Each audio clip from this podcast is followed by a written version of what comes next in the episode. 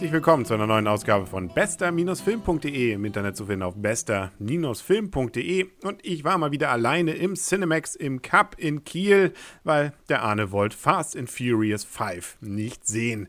Er fand die Serie, glaube ich, schon vorher nicht so doll äh, und dann ist es natürlich auch nicht so geschickt, mit dem fünften Teil einzusteigen. So gesehen musste ich alleine rein und kann schon mal vorwegnehmen, es ist solides Popcorn-Kino. Nur denken. Denken sollte man bei dem Film nicht. Mit einem Stichwort kann man eigentlich schon diese Serie beschreiben. Es geht nämlich um, Stichwort, Autos bei Fast and Furious, nämlich um schnelle Autos und Typen, die cool aussehen und mit diesen Autos rumfahren. Dann gibt es meistens gute Autofahrer und schlechte, im Sinne von, ja, eben gut gesinnt und schlecht gesinnt und am Ende gewinnen natürlich immer die Guten und zwar mit ihren Autos.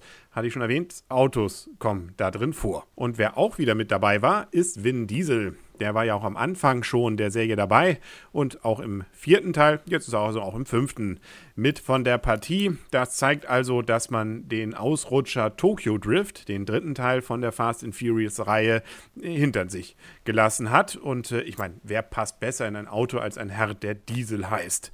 Wobei ich glaube, das sind alles Benziner. Aber damit der Karlauer genug. Ich bin wahrscheinlich auch nicht der Erste, der auf dieses Wortspiel gekommen ist. Auf die Story von Fast and Furious 5 ist, glaube ich, auch der Autor nicht der Erste, der drauf gekommen ist. Es ist nämlich mehr oder weniger so eine Art Oceans 11, nur eben mit Autos. Da haben wir nämlich auf der einen Seite die Guten, äh, wobei allerdings die Polizei nicht der Meinung ist, dass das die Guten sind. Die werden nämlich verfolgt. Unter anderem Vin Diesel wird am Anfang des Films gleich mal zu 25 Jahren Knast äh, verdonnert, äh, auch ohne Bewährungschance. Aber äh, sagen wir mal so, dieses Urteil hält nicht lange an. Er hat ja Freunde und äh, dabei kommt man dann leider auch ganz kurzfristig in äh, ja unschöne Geschichten, wo dann auch Drogen eine Rolle spielen. Ja, und die Guten wären natürlich nicht die Guten, wenn sie dann einsehen würden, wenn es auch um Autos geht, die mit Drogen irgendwie was zu tun haben, dass sie dann gegen die vorgehen, die mit diesen Drogen zu tun haben.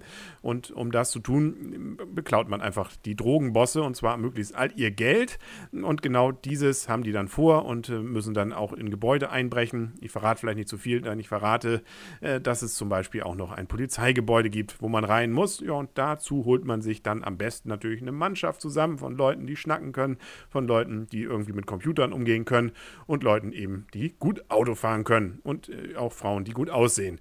Ja, dieses Team fliegt dann einfach mal nach Rio ein und dann geht der Plan seinen Gang. Nicht natürlich reibungslos, sonst wäre das Ganze ja auch langweilig und am Ende, ja, dann gewinnen natürlich doch irgendwie die Guten. Achso, und bevor ich es natürlich völlig vergesse zu erwähnen, in dem Film kommen natürlich auch noch schnelle Autos drin vor. Wobei es diesmal im Gegensatz zu den vorherigen Teilen nicht richtig um Rennen geht.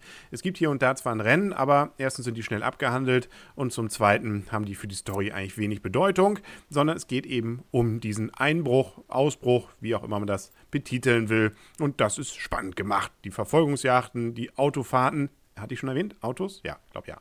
Ähm, und ähm, auch die Leute alle cool und äh, ja, macht einfach Spaß. Nur denken darf man nicht, erst recht nicht über Physik.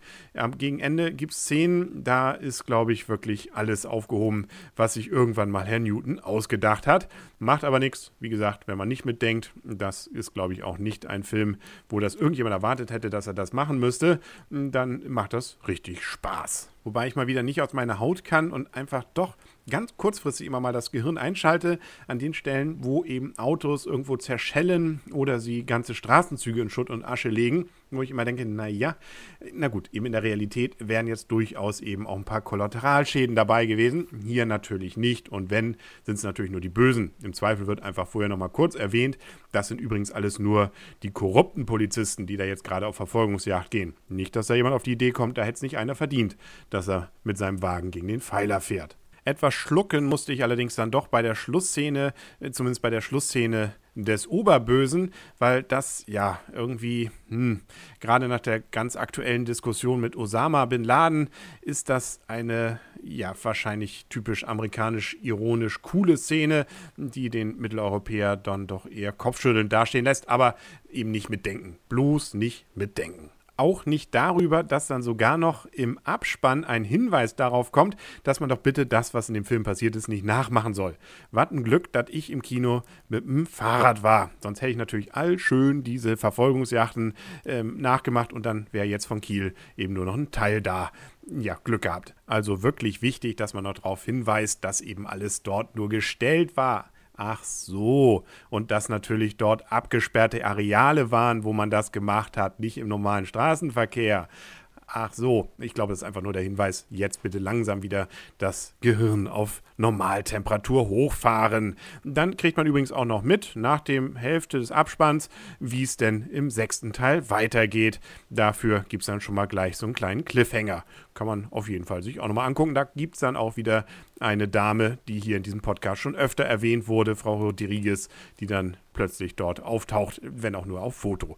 Gut, also ein bisschen noch sitzen bleiben, dann kann man raus und dann bitte wieder Gehirn einschalten, zumindest dann, wenn man dann in den Straßenverkehr einsteigt ich steige jetzt mal in die Endwertung ein und äh, zwar gebe ich für diesen Film durchaus ähm, im Gehirn abgeschaltete sieben Punkte. Eben wirklich unterhaltsam, aber auch ein Film, der einem, glaube ich, nicht ewig im Gedächtnis bleibt und erst recht eben keiner, wo man irgendwelche großen Überraschungen erleben darf. Es ist einfach ein schöner Schauwert. Da guckt man einfach gerne hin und äh, dann eben wieder auf andere Dinge nach dem Film.